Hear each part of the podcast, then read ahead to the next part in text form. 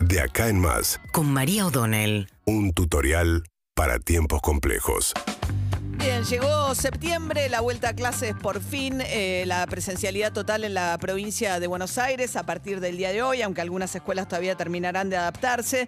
Yo creo que ese va a ser uno de los grandes debates que va a quedar abiertos, ¿no? Hablábamos hace un ratito con Fernán Quiroz, el ministro de Salud de la Ciudad de Buenos Aires, que dice que no hay ninguna evidencia, que al contrario, en realidad planteó algo todavía más extremo, dice que los chicos fuera de las escuelas se contagian más que en las escuelas eh, y que la evidencia que ha reunido la Ciudad de Buenos Aires con la presencialidad es que no generan ni son foco de contagio las escuelas.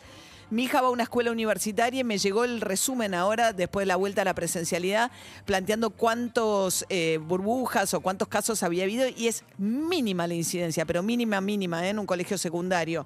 Así que ese será realmente una de las grandes, me parece, cosas para evaluar respecto a los costos enormes eh, de decisiones equivocadas respecto de privar por ahí de la escolaridad regular a un montón de chicos durante tanto tiempo, aunque eh, haya habido, eh, digamos, un esfuerzo por sostener la escolaridad a distancia, sobre todo los sectores más vulnerables. Pero bueno, hoy finalmente vuelven a clase eh, en presencialidad total. Arranca septiembre con aumentos que van a pegar en el bolsillo, aumento en el tema de escuelas justamente de gestión privada, también de la medicina prepaga, lo que tiene que ver con los consorcios, porque impacta la paritaria de los encargados de edificio y se viene también un incremento en el empleo de casas particulares.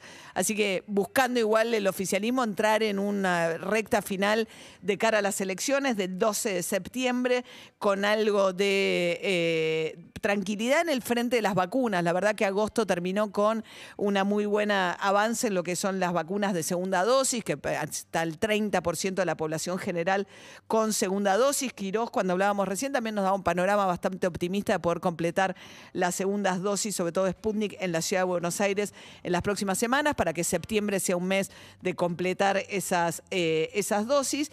Y el gran interrogante ¿no? de las elecciones, para las que faltan nada más que 11 días, es cuál va a ser el nivel de participación.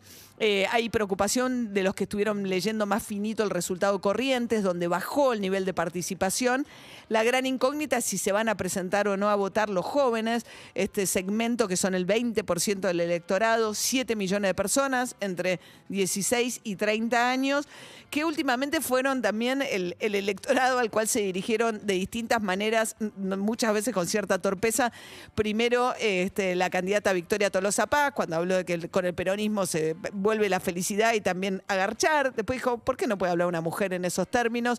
Eh, y después ayer María Eugenia Vidal hablando acerca del consumo de marihuana, diciendo que no era lo mismo fumarse un porro un chico en Palermo que un chico en la villa, lo cual despertó una serie de críticas respecto de, por, digamos, si hay una mirada clasista del consumo, que no es grave si pasa en Palermo, pero sí está expuesto en todo caso ese chico a otros riesgos si lo hace en un barrio vulnerable. Pero bueno, tema de sexo y marihuana que entraron un poco por la ventana en esta campaña buscando justamente los candidatos hablar con ese público joven, que es la gran intriga, ¿no? Porque además eh, la mitad de los jóvenes en Argentina hoy tienen problemas de empleo, la mitad. Entonces preguntarse con qué ánimo van a ir a votar, además vienen de los últimos dos años de Macri que fueron muy complicados, más estos dos años del gobierno de Fernández a los que se sumió la pandemia, por ahí hay gente que experimentó su salida al mundo laboral y todavía no ha visto eh, una luz de esperanza respecto a lo que puede venir en el futuro. Así que ese es el público al cual están apelando ahora en el marco de muchísima incertidumbre. Creo que si uno tuviese que pensar eh, qué caracteriza a estas elecciones es la incertidumbre.